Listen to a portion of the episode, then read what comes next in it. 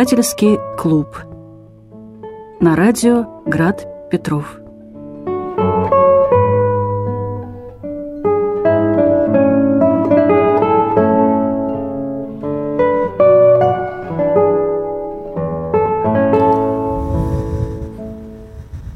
Добрый вечер, дорогие радиослушатели и наши зрители на YouTube. С вами читательский клуб «Радио Град Петров» и его ведущие Наталья Гаврилова, Марина Михайлова, Герман Журавский Мгм. и новый наш ведущий э, Марфа Жумати, а также я, Маслов Евгений. Сегодня мы продолжаем, вернее, заканчиваем обсуждать э, цикл петербургских повестей Николая Васильевича Гоголя э, именно последним текстом по хронологии Шинель, и его предложила обсуждать, ну и, собственно, почему мы взялись за весь а, цикл, его предложила обсуждать Наталья, и я передаю ей первое слово. Ты такой строгий. М, Что я могу сначала сказать? Да, я очень рада, что мы в- перед тем, как э, взять Шинель, все-таки обратились к этим четырем текстам. А, Благодаря этому видно, что Шинель а, это квинтэссенция и очень хорошо сделанный, продуманный, как, впрочем, и другие да, тексты невероятно хорошо сделанные, продуманные, но здесь э, чувствуется пик, высота и уже больше как будто бы я хотела сказать слово наслаждение, но проглочу его лучше, это слово, потому что ну, наслаждение несколько связано с удовольствием, да, а здесь э, не про это. В общем, то, что этот э, текст э, как будто бы м, является хорошо выграненным алмазом по сравнению с, с другими, мне кажется, это э, бесспорно. Даже просто по тому, э, как написано. А что, э, м, если говорить не про то, как, а про то, что и почему и зачем, я хочу поделиться таким своим открытием. Это лично мое открытие, потому что для вас, для всех, это, скорее всего, уже да- давно изученный факт. Я б- благодаря тому, что я не могла понять долго, что Гоголь э, написал, зачем он это сделал, какова его программа да, э, жизненная, а, я начала ковыряться. Я дотошно лежа на диване провела выходные, не все, ну хотя бы чуть-чуть. И у меня наконец-таки встало все, дебет с крепетом, что называется, сошелся, потому что я прошу прощения за свою необразованность, но я впервые в жизни поняла, что почему золотой век литературы называется золотым веком литературы. Знаете, как я была счастлива от этого понимания? А почему? Я Я, не знаю, например. Я вдруг впервые в жизни поняла, что они там один за другим через десятилетия, пятилетия рождались, А. были знакомы. Я поняла э, вот эту взаимосвязь э, Гоголя с Пушкиным, а, какова она, и э, какую роль сыграл, спасибо большое, этот пушкинский кружок в жизни Гоголя. Я поняла взаимосвязь Гоголя с Достоевским. Я не могу поделиться какими-то обалденными а, причинно-следственными, а, литературными, литерове- литературоведческими да, концепциями. Просто в моей голове э, произошла цепочка, и я ликовала. А цепочка-то такова. А что, наконец, э, я поняла благодаря этому тексту? А, Не могу назвать э, каких-то ярких сейчас взаимосвязей там с Пушкиным, да, больше могу с Достоевским э, для меня. Именно в этот текст просто э, хорошо это иллюстрирует.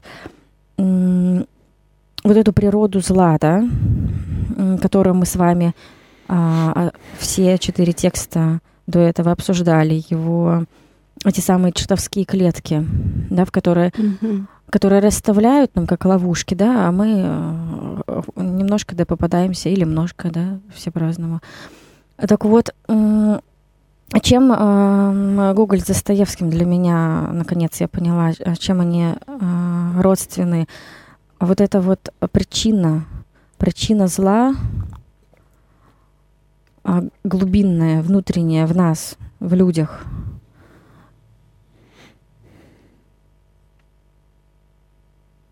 так же, как и у Достоевского, а, она именно в человеке, и разные социальные там эксперименты или изменения, которые происходят с нашим обществом, никоим образом не могут э, помочь нам в этом, в этой, сами, в этой самой э, причине зла, которая э, проявляется в действиях, в мыслях. В...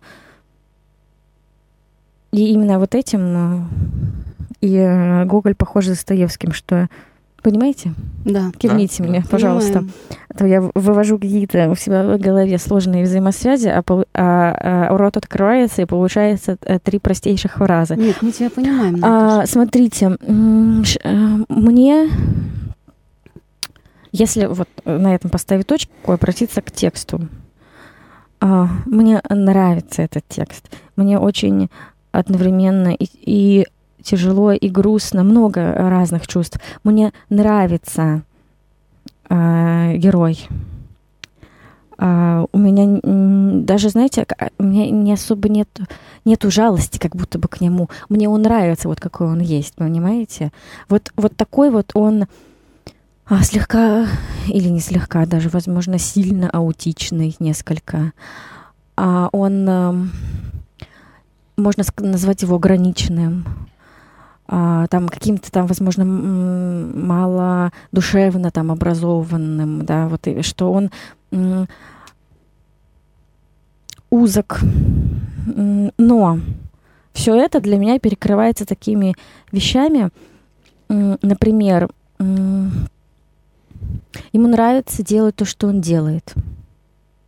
Да, он делает это несколько механистически, и он э, не может сделать даже шаг в сторону и развить какие-то свои способности. Ему, э, у него нет ни желания, ни возможности это сделать внутренней. А, но одновременно с этим у него нет никакой потребности в каком-то а, карьерном росте, во, во, во, во всю эту капиталистическую историю, как такую лужу или, я не знаю, тьму, а, он туда не затягиваемый, совсем никак, потому что его эти вещи на корню не интересуют.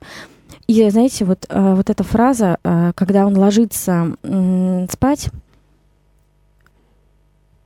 даже в то время, когда все отдыхают, он не отдыхает, он бывает радуется вот этим принесенным домой текстом, который он переписывает снова ради удовольствия своего, да также возможно сказать, что это какой-то невероятно узкий мир, да, вот это вот все, что больше ему недоступно, и вообще он какой-то весь несуразный, и... А, но смотрите, что он говорит. Возможно, это единственный э, у Гоголя э, хорошо получившийся персонаж э, в рамках э, петербургских э, да, повестей, не всей э, его литературы, когда он говорит, не могу найти, но что-то интересно, что завтра какой бог пошлет мне текст завтра переписывать. Ему ведь э, так редко удаются вот такие персонажи, которые хоть как-то, э, но имеют взаимосвязь э, божественную. А в портрете, да, был едва ли не единственный такой персонаж, отец художника, который ушел в монастырь. А их можно э, редко э, по пальцам пересчитать. И вот тот момент, что в этой повести есть хоть какое-то, но правосудие, с одной стороны радует, а с другой стороны нисколько не радует, потому что правосудие это не божественное, а опять-таки такое инфернальное, ну то есть а, очень а, красивые слова инфернальное правосудие. Оно дьявольское все-таки да, ведь. Э, это ведь призрак. А, с одной стороны радостно, да, что э, происходит наказание этого хочется сказать, да-да-да, жирного и подлого э, дядьки, хочется вот так его называть. Хм. Но, с другой стороны, смотрите, а, возможно, увидеть в этом самом э, происшествии, в их отношениях, да, такую маленькую э, какой-то, как, знаете, в, темно, в темной комнате есть э, дырка, и через эту дырку проходит э, очень яркий луч света, потому что с той стороны есть свет. И мне кажется, что вот эта ситуация, отношения их, этого значительного лица и Акакия, Акакия Акакевича, спасибо, а, вот та совесть, которая проснулась в этом значительном лице, помните? А, mm-hmm. Вот эта маленькая, а, маленькая совесть, совсем малюсенькая, да? Ну там целое такое психологическое развитие. Да, как будто бы в этом как раз... Я просто пытаюсь все найти, э, какое-то христианское начало в Гоголе. Это очень ценно. Давайте мы сделаем первый круг, потому что, да. ну, на, да, да, нас да. сегодня много. И я боюсь, что мы одной передачи никак не отделаемся. Ну ничего. Вот уже я сейчас чувствую, что... В общем, есть Бог как будто бы в этой повести, в виде вот этой совести. В виде вот этой совести. Я закончила. Спасибо. А, я вот... Можно теперь, да, продолжу? Конечно. Я хочу вот что сказать, во-первых, что мы с вами говорим то шинель, то шинель.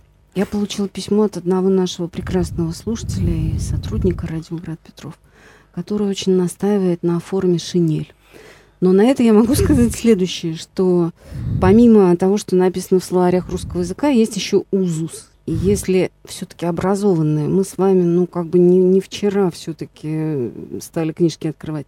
Если образованная часть общества говорит Шинель, то, по-видимому, нам надо принять это как факт, да, потому что сейчас язык движется очень быстро, и там бутерброд-бутерброд, и всякие такие вещи, да, там пресса-пресса. То есть это настолько спорно, что я уже вот на это обращать внимание точно не буду. Поэтому простите меня, когда-то я буду говорить шинель, когда-то шинель, но это уже, в общем, не, не об этом. А, когда я перечитывала повесть, то предо мной открылись бездны, потому что я поняла, что ни демократическая критика в лице Белинского, который там все это про маленького человека, страдающего mm-hmm. и все это, они попали в абсолютное молоко, потому что здесь не про это, на мой взгляд. И точно так же нынешние интерпретаторы, которые говорят, вообще-то это история святого, они точно так же промазали и попали в молоко.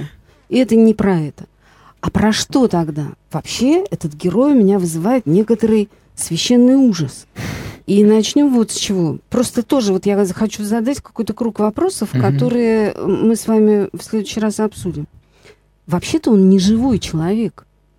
Вот mm-hmm. я вам прочитаю, да? Согласны? Да. Mm-hmm. Покойница матушка, чиновница и очень хорошая женщина. Дальше там сказано дважды про нее старуха. И еще раз повторено слово «покойница». Кроме того, покойница-матушка, покойница-старуха-матушка, она говорит, отец был Акакий, так пусть и сын будет Акакий. Ну, конечно, теоретически мы можем предположить, что отец зачал сына, а потом быстренько помер, да? Но про скоропостижную ничего не сказано. То есть вообще это мертвый человек, сын мертвых людей, если честно. Покойница матушка, старушка. Это раз. Два. Дальше нам Гоголь говорит, что никто не знает, когда он появился. То есть это какая-то удивительная сущность, которая не имеет э, характеристик э, человеческой живой биографии. Когда и в какое время он поступил в департамент, кто определил его, этого никто не мог припомнить. Сколько не переменилось директоров, всяких начальников, его видели на одном и том же месте, в том же положении, в той же должности – тем же чиновникам для письма, так что потом уверились, что он, видно, так родился на свет, уже совершенно готовым, в вицмундире и с лысиной на голове. Там есть, конечно, вот этот трогательный момент, когда один из э, чиновников, которые начинают его троллить, он как-то спохватывается, ему кажется очень трогательным, но это действительно, когда человек «оставьте меня, зачем вы меня обижаете?» Я вообще плачу, я не могу. Mm-hmm. Да, но дело в том, что тут я могу тебя утешить, потому что Просто ему вот это, как само... с вода. Зачем Он же переписывает обижаете? свои бумажки и придет домой и продолжит их переписывать. Он абсолютно счастливый человек. И то, что для этого молодого человека это была такая провокация, и долго он потом слышал за этими словами «Я, Я брат, брат твой», это, конечно, очень круто. Но это, это как раз про то, что какой-то голос из иного мира, не uh-huh, от живого человека, uh-huh. да, может откликаться таким чудесным в образом людях от него. в нас, да. Это, во-первых, вот по поводу того, насколько он вообще живой. Потому что, а меня нисколько не удивляет, что существо такой природы, продолжает ходить и сдирать шинели с Да, я, и вот этот момент, который меня всегда волновал, что, простите, Марина, просто да, к вам да. добавляю одну каплю. Э, он ест свой кусок говядины э, с мухами, совершенно не различая, что там есть, чего ну, там нет. Потому что он не человек. Гениально. Ему все равно. И дальше еще такая вещь. Вот этот, это существо, оно же абсолютно счастливое существо. Но почему оно счастливое? Потому что оно совершенно изъято не только из человеческого мира, но еще и просто, ну даже из языка. Заметьте, что mm-hmm. он же, ему все равно, он переписывает бумаги не из-за красоты слога, а потому что бумага отрисована какому-то новому лицу. То есть он такой регистрирующий mm-hmm. э, Механизм. Субъект. Механизм, в общем ну, почти. Вот, понимаешь, автоматон. А вот, ну, механизм не совсем механизм. Может быть, автоматон, действительно, да. я не знаю. И поэтому, конечно, когда Белинский нам рассказывает про страдания маленького человека, а где тут его страдания? И где тут человек? И где тут человек? Тут сразу два вопроса. И еще вот, что меня здесь насторожило. Когда начинается мороз, то Гоголь говорит, что носы непонятно куда девать. Да. То есть вообще я бы написала работу на тему носы в петербургских повестях Гоголя, потому что нос это апофеоз какого-то фантазма, невроза, я не знаю чего. Ну да. А, сам Гоголь, без сомнения, башмачкин, потому что он очень любит переписывать, и он очень любит... Дотошный. Э, он очень любит жаловаться. Он мам, маме своей писал, что всю зиму проходил в летней шинели. И это меня очень мучило. То есть это, ну, какая-то... Опять же, мне кажется, что он смотрит на какую-то странную составляющую самого себя. Вообще угу. в петербургских повестях Гоголь, мне кажется, исследует себя. И еще вот я позволю себе две минуты, потому что тут вот что, вот что мне еще показалось очень важным. Мало того, что он испытывает наслаждение и относится к своему делу с любовью, и ему, в общем, все равно, они просто, вы заметьте, он с ними начинает спорить, когда они его подталкивают под руку. Мешают окончательно. То есть они мешают ему наслаждаться. А когда они там что-то такое, ты совершенно, он их не видит. И дальше Гоголь говорит тоже очень интересную фразу. Не скажу, что страшную, но очень интересную. Акакий Акакевич, если и глядел на что, то видел на всем свои, чистые, ровным почерком выписанные строчки. То есть это существо, вот я не могу сказать, назвать его даже человеком, да, маленький человек. Это существо, которое не видит мира, а видит только последовательности, порождаемые его собственным, вот даже, не знаю, сознанием или каким-то энергопорождающим, не знаю. Ну, то есть это запредельная вещь, потому что это про вторжение нечеловеческого, какого-то иноприродного. Когда я говорю нечеловеческого, я не имею в виду плохого или хорошего. Uh-huh, просто uh-huh. никакой, но это абсолютно нейтрально. И катастрофу-то он терпит. Это последнее, что скажу, и в следующий раз, может, обсудим он терпит катастрофу в тот момент, когда он получает такую провокационную прививку человеческого. Да? Пожелай чего-нибудь. И вот тут-то наступает сбой. То есть мне кажется, что Гоголь ставит перед нами вопрос, а насколько универсальны вот критерии человеческого? Может быть, есть какие-то существа, которых надо оставить в покое? Пусть они переписывают свое. Только не толкайте их под руку, и все будет нормально. Вот, я свою пламенную речь закончила. Марина. Шедевр. Серьезно, такой трактовки я не слышала, она мне очень нравится, и мне кажется, она, э, она гениальная. Вам нужно написать статью. Гностическая. Напишу. Да, именно. Мне кажется, это а, круто. А, кстати, вы где-нибудь читали про это? Вот я нигде, нигде не, не читали, читала, ни у кого. Именно поэтому вот меня завораживает новизна и смелость. Хорошо, даю слово написать статью. Про это я вам кое-что скажу да. после окончания. Угу. Действительно, меня, мне очень понравилась ваша трактовка, вероятно, потому что я сам чувствую э, вот эту вот какую-то странную не, не, не, не, не состыковку, какую-то герметичность этого текста. Мне этот персонаж, э, в который раз я уже сейчас перечитываю эту повесть, никогда не был близок, никогда я ему не сочувствовал, он вообще вызывает у меня чувство омерзения э, в связи с этими котлетами, ну, с кусками говядины, в связи с его ограниченностью, с его тупоумие вот это, с его вот это «ах, а я приду к нему и дам дам ему гривенничек, гривенничек, когда он будет после, э, после субботы, то бишь придумал план такой себе. Э, Политтехнолог такой, вообще, да? Да. Э, ну, меня это несколько раздражает, и я в который раз задаю себе вопрос, ну что Google за человек выбирает всякую шелупонь вообще вот нам вот подсовывает эти персонажи одни хуже другого. Вот ни, ни одного нормального лица. Рылы, морды и еще что-нибудь. Мы с вами. И, Ну, это может быть, может быть, это вы с вами, но мы стараемся. Да, да. Стараемся-то мы стараемся, но Получается Шинель. Сейчас, э, и, и как-то вот, ну, ну, я уже много говорил о том, что как-то не лежит моя душа вообще к творчеству Николая Васильевича, но это мои проблемы, собственно, да, сиди и молчи тогда.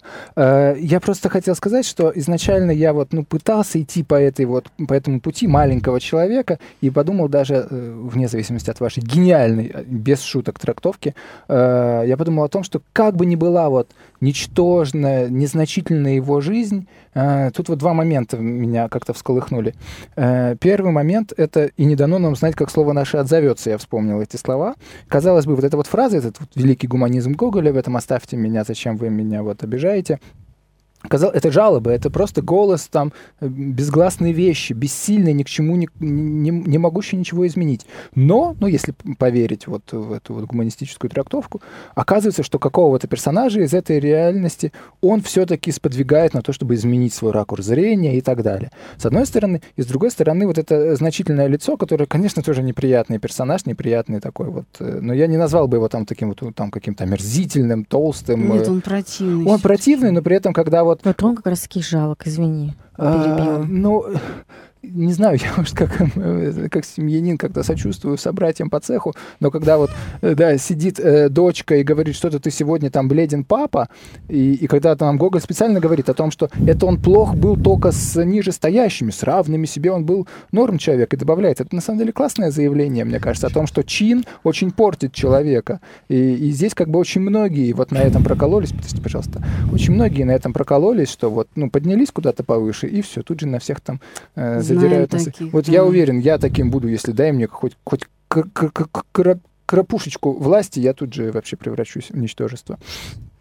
Поэтому я как-то сочувствую немножко вот удивительным образом этому персонажу. Он же все-таки, не будучи, он же не, не слышал никаких этих гуманистических его теорий «оставьте меня, зачем вы меня обижаете». Он просто подумал, ну ладно, что-то как-то нехорошо получилось. Я, конечно... Совесть есть. Совесть есть, именно. И вот удивительным образом этот персонаж, несмотря на всю свою ничтожность, э, свою вот абсолютно э, а, аморфность, адиафорийность, там, без, исторический этот термин так я э, слагаю, э, он оказывается все равно двигателем каких-то человеческих человеческих душ удивительным образом. А, сам, естественно, того не зная, умирая тоже в э, безвестности, в ничтожности, но э, все-таки его жизнь не настолько пуста, как вот казалось. Э, только автор, условно говоря, это все знает, кто на кого повлиял. Поэтому, и это вот не дано нам знать, как слово наше отзовется, я вспоминаю Толстого, который хотел написать роман о Петре, и выяснил, что Петр был с его точки зрения абсолютно аморальный, безнравственный, омерзительный человек, и тфу вообще растереть. Но, однако, то, что он он совершил в угоду своим каким-то, с точки зрения Толстого, там, э, хотелкам, скажем так, все равно с точки, с точки зрения какого-то проведения привело к каким-то невероятным событиям там вот э, на этом клочке земли. Э, меня это несколько вот как-то так заинтересовало. Но я буду думать в вашем направлении, потому что оно мне очень нравится и очень близко. Спасибо. А, я на самом деле хочу сначала сказать о том, что я, видимо, единственный тут буду человек, который сочувствует Башмачкину. Почему Наташа тоже сочувствует? Но он мне нравится, у меня даже нет к нему сочувствия, ну, вот да. мне кажется, он полноценен. Наташа а, все нормально. Сказала, Полноценен? что сочувствия нет. Я не знаю, почему mm. у меня есть, но при этом Башмачкин заставил меня переобуться.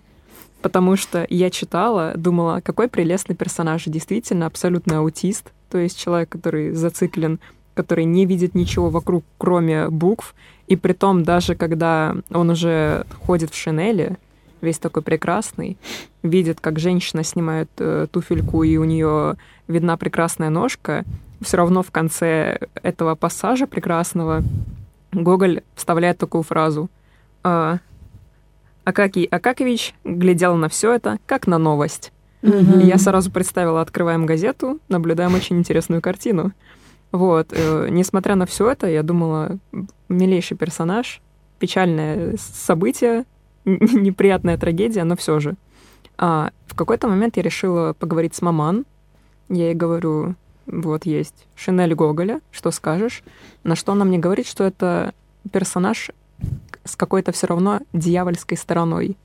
То есть и она мне указала на то, что после смерти хороший человек в призрака бы не превратился. Несмотря на то, что Ну, хм. в призрака, который срывает Шинели скажем так. Это хорошо, да. И это тоже, да. То, что, mm-hmm. ну, там, уже ты в Царстве Божьем, ну и прости всех, mm-hmm. а что ты бегаешь? И то есть он все равно там бегал. Причем, заметьте, как бы его обижали, он на это никак не реагировал при жизни, но при этом после того, как э, он упокоился, э, mm-hmm. все равно произошла ситуация, когда он начал срывать шинели со всех. То да. есть не с одного человека, который нанес ему а он искал. обиду. Но при этом он... Со всех.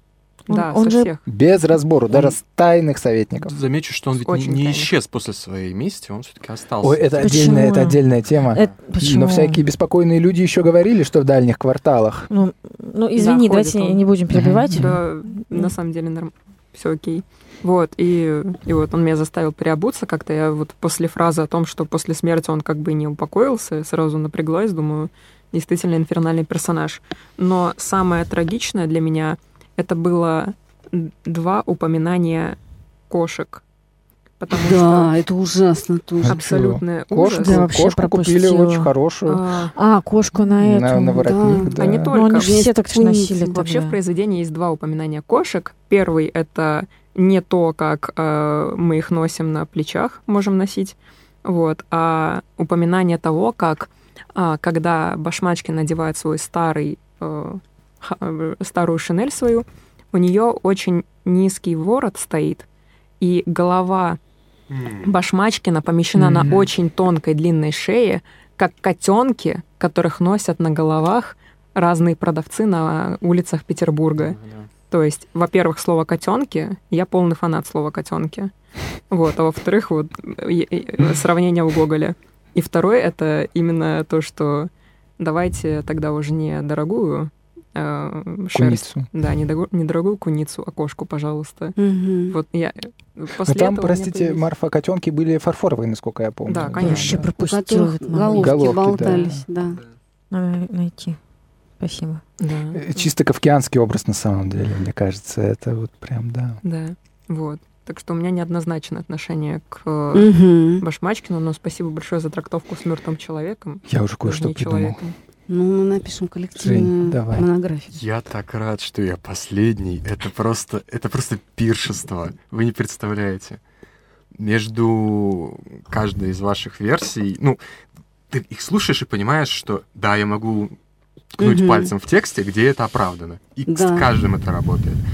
И э, я просто немножечко дополню то, что я слышал от каждого из вас, постараюсь быстренько собрать в целое, потому что, в принципе, э, ну, я в других, может быть, ключах, но почти каждую из этих позиций в том или ином моменте чтения текста занимал.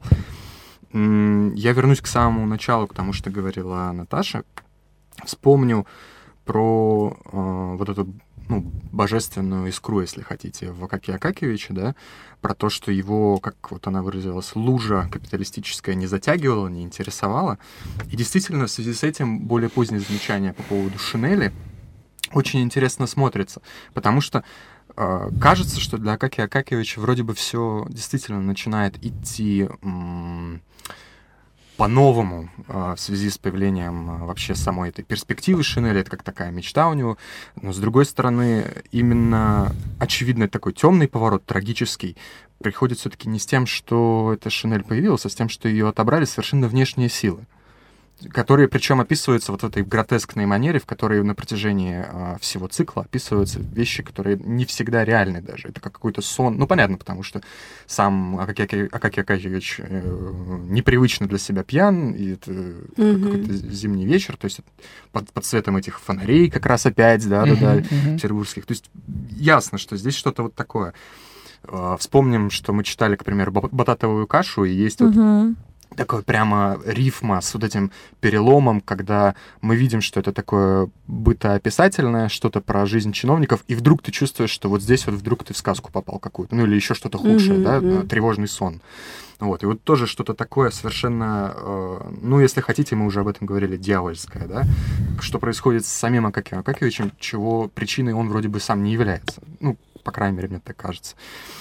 И э, каждом из этих разрезов, бытоописательном, так выразимся, да, и более фантастическом, параллельно с тем, что мы действительно можем э, самоценным считать э, как Акакевича, мы видим, как его ну, буквально обижают. И это вызывает все-таки какое-то сочувствие в самом таком жалком, что ли, смысле. Параллельно с этим, параллельно с этим э, сложно спорить с тем, что от самого начала до самого конца нам показывают, что это человек ничтожный буквально ничтожный. А, не оценочно, а просто ни, да, ничего. Есть э, Ничто несколько раз в самом начале и в самом конце указаний, которые показывают, что этого человека могло бы не быть. Да. На его месте он мог быть любой, любой, другой. любой другой или вообще никакой, и, собственно, ничто. И я в этом смысле вспомнил, да, действительно, тоже и гностиков с их э, соматиками, но я как-то не стал развивать эту идею. Я больше, скорее, вспомнил э, первый круг, даже преддверие первого круга ада у Данте, где... Взглянул но... и мимо. Да, да. где, где, где носятся бесконечные какие-то гигантские толпы людей, которые ничего не сделали в своей да, жизни, да, да. и за это они в постоянном движении. Взгляни, не заслужили даже ада. Да. да. А, и продолжая тему, которую кто-то из вас начал развивать, вспомним, что в что в скверном анекдоте у Достоевского повторяется образ сравнения такого рода человека с букашкой, но там э, через муравья хотя бы придается какое-то достоинство этому человеку, что он через труд себя выстроил, а здесь в негативном смысле сравнивается с такого рода э, существом, на которое даже э, естествоиспытатель, энтомолог э, не обращает внимания. Да, муху хотя бы прикрепят да, на да, булавке, да. Да-да-да-да-да. Вот, то есть мы оказываемся вот в этой э, вилке какой-то, да, где у нас действительно есть и э, оправданная трактовка с э, богочеловечеством почти что, да, по крайней мере, в возможности, в возможности, не, может быть, все-таки в итоге-то и не, разви, не развившееся. И вот это ничтожество совершенное, и вместе с тем человек действительно жалкий, и сейчас я к этому на секундочку вернусь, и, ну, очевидно, да, что последняя инкарнация персонажа, она как раз-таки дьявольская. Сейчас на секунду по поводу все-таки отчасти оправданной, мне кажется, трактовки социальной, скажу буквально очень быстро.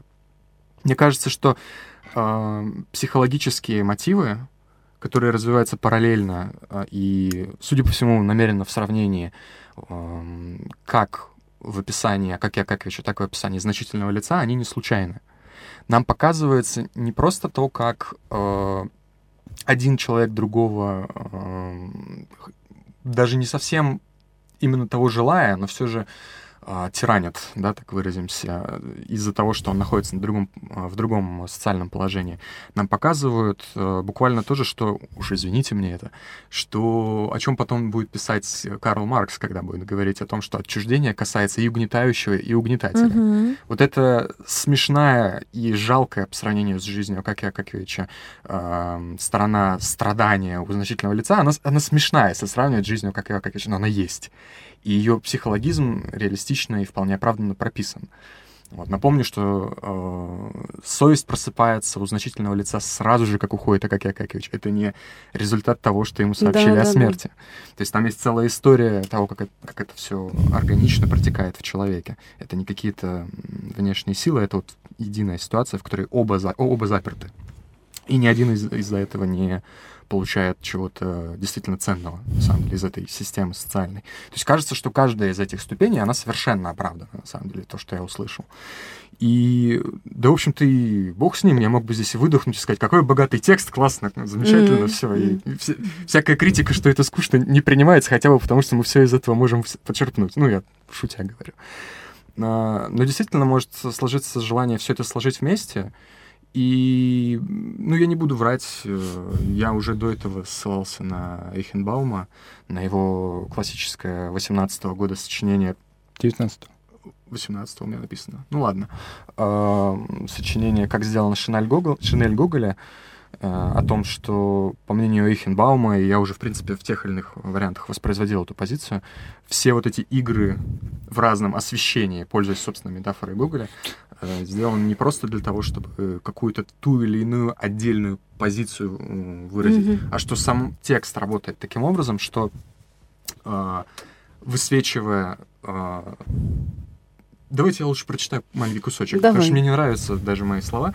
По-моему, вот очень э, коротко и прекрасно в одном предложении у Эхенбаума я вспомнил, нашел. Получился гротеск, в котором мимика смеха сменяется мимикой скорби и то и другое имеет вид игры с условным чередованием жестов и интонаций. И вот эти жесты и интонации нас отсылают обратно к э, тому, что текст действительно как будто бы для декламации, а не для чтения про себя тоже. То есть очень сильно это видно. И, ну, мне кажется, что ну, в чем бы мы ни пытались уличить намерение Гоголя, это тот текст, в котором, и вот это мне, простите, моим ум, сухим умом кажется самым красивым, это тот текст, в котором единственным из всех э, э, повестей не подсвечивается не объясняется, не подчеркивается, как это сделано. Нет разговоров про связь поэзии и безумия, нет объяснения художественного творчества, нет э, объяснения того, как работает свет этих фонарей Петербурга, нет вот этого всего. Оно просто все работает. Это все просто складывается. И в этом смысле квинтэссенция, наверное, действительно самое верное слово, которое Наташа подобрала. Именно вот с такой художественной позиции. У меня все. Угу. А, можно я отвечу по поводу ничто? Потому что это слово было очень много раз произнесено, и э, у меня возникла такая мысль о том, что на самом деле, э, как мне кажется, это ничто или этот, это существо, которое мы не можем назвать человеком, это, возможно, ничто для всего, что его окружает. То есть он ничто для, там, не знаю, мертвой матери, потому что она мертва, у нее нет чувств он ничто для сотрудников э, департамента, в котором он работает, потому что единственное, что они делают, это задирают, но троллить можно кого и что угодно, просто вне зависимости от того, является ли это предметом. То есть можно троллить кошку, что я иногда делаю. Вот. Э, и, как мне кажется, появление Шинели — это попытка вот этого ничто э, связаться и сконтактироваться с этим миром. То есть он замечает эту шинель, и это одно из немногих вещей, один из немногих предметов вообще реального мира, который он может потрогать, который он может увидеть и который ему нужен, а он с помощью этой шинели вливается в общество в кавычках, когда его замечают, и самое классное было, как мне кажется, в этом в, этой, в этом деле сказано то, что когда он пришел в департамент, никто не знал, как все узнали о том, что у него появилась новая шинель, но все тут же узнали, прибежали, посмотрели, потрогали, сказали, какая крутая шинель, приходи пить чай. Вот, то есть его заметили через какой-то объект э, этого мира. И потом, когда э, он э, пытается с этим жить, он начинает видеть мир, пытается как-то с ним контактировать, но, как мне кажется, такие э, нечто, что из себя ничто не представляет для нынешнего мира, кроме какого-то детали, которая им не принадлежит, они отторгаются. И... Ну, мне кажется, можно я одно слово скажу, что точно так же вот это ничто и этот некто, он показывает, что наш мир ничего не стоит. Да, все вот эти вот это да. господа, которые семьянины ездят угу. к Каролине Ивановне. Привет тебе, дорогой. Невероятно. Да? И потом, посмотрите, какая степень нравственного совершенства у значительного-то лица наступает это происшествие сделало на него сильное впечатление. Он даже гораздо реже стал говорить да, да, да, подчиненным, да, да. как вы смеете, понимаете ли, кто перед вами. Если же и произносил, то уже не прежде как выслушавши сперва, в чем да. дело. То есть это потолок нравственного роста значительного и, лица. И, может быть, от значительного лица и большего ожидать не нужно. Когда он умрет, ну, то бишь, вы же сами сказали, для него это потолок, как бы это настолько тоже, как бы люди Так значит, так это тоже ничто. Ну, ну точно так. Когда мы говорим про, когда мы говорим про значимое лицо, мы же читаем о том, что э, это значимое лицо является значимым в отличие от большинства незначимых. Но и есть более значимые лица, для которых, которым, да, да, вот это значимое лицо также ничего не это значит. Это такое смешное предложение в тексте, простите. Да, Обожаю. Да, подождите, подождите, я не совсем согласна. Давай, давай, Просто давай, давай. тысяча. Подождите, мне кажется, что у него у этого самого ничто нету цели взаимодействовать, э, нету цели влиться. Это вот этот вот самый мир, да, приходит к нему. А вот что Но... с ним случилось? Смотрите, что, откуда эта вся ситуация? Можно я скажу? Мне вот уже понравилось, я уже сказал, мне понравилась ваша мысль, я стал как-то фантазировать по этому поводу, и я подумал, что действительно можно его воспринимать как э, существо другого мира. Можно назвать его э, даймоном, как бы гением, демоном, вот в том вот условно э, э, эллинско-римском смысле. Я даже подумал, что может быть это, э, ну вот как есть гений места, да, так вот есть гений письма или гений переписывания. Вы вспомните античное описание э, мстящих за себя неупокоенных духов. Это в точности то же самое будет, что и вы увидите в конце mm-hmm. Шинели. Как приходилось их у- укладывать, скажем так. Укладывать. А, а еще, мне кажется, здесь очень смешной а, конец. Это, это именно, это тоже вопрос, который я хотел еще поднять, что дважды если уж говорить о повторениях, дважды появляется лицо с усами и с кулаками размером с чиновничью голову. И да, именно им-то да. все и венчается на самом деле, э, что вот это существо с усами... И тут начинаешь спрашивать, а не то ли это лицо? Но я хочу отметить, что вначале появляется кулак размером с чиновничью голову, да. а второй кулак уже не соразмерен человеческому кулаку. Какого у живых не найдешь. Э, да, э, именно. У мертвых или не у людей. Э, я хотел вот, да, обратить вот, да, ваше внимание, ну и вы сами глазастые, что называется, э, на это странное повторение, на эти усы, и именно на то, что именно да, на да. этом заканчивается повесть. Mm-hmm. Не на том, что там он упокоился или все-таки не упокоился, а именно на то, что э, истинный сдиратель шинели Говори, говори. Ага, и, да, я скажу. Э, истинный издиратель Шинели, который, ну, условно, в э, реальной реальности самого нарратива пребывает, он пребывает на свободе, и он продолжает свои, там, условно говоря, темные дела. А касательно э, статуса, антологического статуса Акакия Акакиевича, э, мне кажется, это тоже, ну, может быть, это такая пигонская уже мысль, но, опять же, мне нравится э, в это играть, э, что это существо, которое привязано вот к этому письму, к переписыванию даже, и в этом плане то, что это вот Гоголь таким образом пытался э, э выделить э, вот это вот, э, то, что, эта идея тоже ваша, по-моему, Марина, о том, что в каждой из этих повестей с какой-то стороны он нам предстает, и он работает с какими-то там своими неврозами, скажем так, несколько психоаналитически. А, что здесь вот он работает именно с неврозом письма или вот переписывания, который довольно силен у него, и а, во власти которого находясь, сам писатель ничем больше другим не интересуется. Он становится mm-hmm. очень mm-hmm. узконаправленным, и он не видит ничего, кроме вот этого вот бокала. Все, что справа и слева уже не, да, не, ну, Возможно. это игра такая. Да? Но я вот маленькую деталь хочу э, уточнить. Он очень любит слова, он фанат переписывания, он текст видит везде, когда гуляет, он видит не то, что да, вокруг, а да, а видит текст. Да. Но при этом, как говорит. он говорит. Э, это так, замечательный а, момент. Можно еще одну Обожаю. А, о, там же он, Гоголь говорит, что красота слога не имела для него никакого да. значения. То есть он не видит текст. Это, знаете, как у, у меня, ну, прости меня, Господи, но вот у меня есть друзья, умственно отсталые люди, которые научились читать. Но они, как бы, их просто вот очень радует возможность складывать э, буковки в, в словечки, которые что-нибудь да значат. Так читает Петрушка в «Мертвых душах» у Гоголя.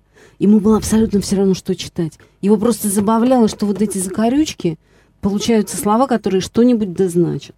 То есть его текст не волнует, его волнует именно... Э, э, в этом плане я хотел бы Это добавить... машина такая. Касательно машины и вот, этого, вот этой автоматичности. Этот персонаж относится к переписыванию и к буквам как к вещам. И обратите внимание, что он и вот э, все перипетии связаны именно с вещью. Никто не обратил из вас внимания на этот момент, минуточку, э, что Сейчас, он Наташа. эту шинель воспри... как будто бы у него появилась жена. И тут, да, да, да, и тут я вспоминаю Патрика Зюскинда э, и его монопьесу «Контрабас», где человек точно так же вступает в отношения с предметом, потому что он, не будучи способен вступить в отношения с условными реальными людьми. Я да. не согласна. Я не хочу овеществлять эту э, вещь. Для него эта вещь... Вот смотрите, в нашем 21 веке гораздо больше отношений с вещью, потому что мы себя через определенные вещи сейчас называем. Вот ты надел такую прекрасную рубашку, она говорит про тебя именно. А это его шинель, э, не говор... вот нет у него отношений с ней.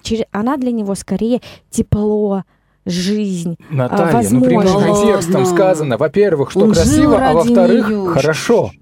Так и сказано. Во-первых, ну, тепло, смотрите, во-вторых, ну, хорошо. нету да. в этом испорченностью вещь, вот вещью. Он, ну, я не ну, знаю, я ищу слово. Как нету? Да он умер за вещь. Да, и он, чтобы вещь он вернуть, из другого просто. света вернулся да. тоже. Типа, тебя-то я искал, твоя-то шинель мне и нужна. Не то, чтобы тебя обратить на путь истины, а, помните, а шинель что хочу забрать твою. человек с кулаком э, в шинель а шинель А что делает сейчас с нами владение вещью, понимаете? когда-то грабанули. Нет, это разные вещи. А может быть, кажется, это шинель как для нас, Что сейчас для нас имение крутого телефона, например? Вот сравните. Нет. Ну, ну да. не для нас с вами. Я понимаю, я понимаю читаем, этот пафос. Для 21 okay. века. А, подождите, у нас время-то есть? Три нет, минуты. у нас Три нет. Минуты. Переносим на следующий да, раз. конечно. Потому что мы не свели Можно, концы с концами. Ну, давайте. Меня просто мы только разворошили муравейник. Э, вот вещи, которые вы э, обсуждаете. Да. Давайте тогда все незавязанные узелочки завяжем в следующий раз. Продолжим на следующей передаче. Ну да. Можем их сейчас попробовать обозначить. У нас три минутки на это есть. Ну, пожалуйста. Вот, вот что, Наташа, ты говоришь, ты с нами не согласна или с ними, я в не знаю. В определении ну, просто, шинели как вещи? Э, шинель как вещи мы обсудим в следующий раз. Просто мне немножко другие вещи интереснее, но ваши вещи мне тоже интересны. Просто я все пытаюсь понять Гоголя, да, вот вам, я не знаю почему, вот у меня такая призма. И я нашла, наконец, в этом тексте, что Гоголь все-таки христианин. Ну, даже не все-таки, а он пытался он пытался. Вопреки. И знаете, вот, например, в этом юморе, например, который над генералом, вот, э, что он вот такой весь, в глазах его вот, вот этот текст я тут вам подготовила, но у нас времени нету, он сравнивает вот, вот этот юмор над сословным обществом, он говорит, что вот он создает вот эту пропасть между людьми, а значит, mm-hmm. он абсолютно противоположен христианству и христианской идее, там, понимаете, в целом. И он ну, вот да. все это выворачивает нам. Как негативное доказательство. Да. Могу согласиться. Зашли. Ну, Но там пропасть вообще-то употребляется в другом значении. Пропасть между портными, которые просто подставляют заплатки, и пропасть между теми, кто шьют. Пошил вещь. Вот постоянно вот эта вот игра, извините, между по-моему, в совершенно искренней скорби по поводу того, что мы наблюдаем, и смехом просто гомерическим. Да, причем каким-то даже сатанинским, потому что, ну, ни одного человека-то нету, носы одни ходят. А вот еще давайте и мы в следующий брови. и морщат брови, кошмар. В следующий раз еще мы обсудим вопрос, который Наташа в прошлый раз ты задала в нашей переписке. По-моему, это ты написала. Почему Гоголь везде видит черта, а Бога не видит? И мне кажется, что ну, вот я ищу, ищу, чуть-чуть есть. Все уже, да? Одна минута. Ну, в общем, в следующий Ребята, раз. Ребята, значит, в следующий раз мы должны как-то свести концы с концами. Шинель, Нелью, простите меня. И как-то еще подвести итог петербургским повестям. Да. Потому что подведем. там есть какая-то картина мира, да, которая общая для всех этих вещей. Довольно страшная, все-таки, мне кажется. Довольно страшная и невероятно современная, потому да. что то, что у него пророческий дар, в этом нет сомнений. Ну, он сам про это знал, так что гордость ну, у него А нам остается наслаждаться. До встречи. Да. Спасибо, до свидания. Хорошего вечера. С вами, с вами был читательский клуб «Град Петров» и его ведущие Наталья Гаврилова, Марина Михайлова, Герман Журавский, Марфа Жумати и Евгений Маслов. Всего доброго. Спасибо.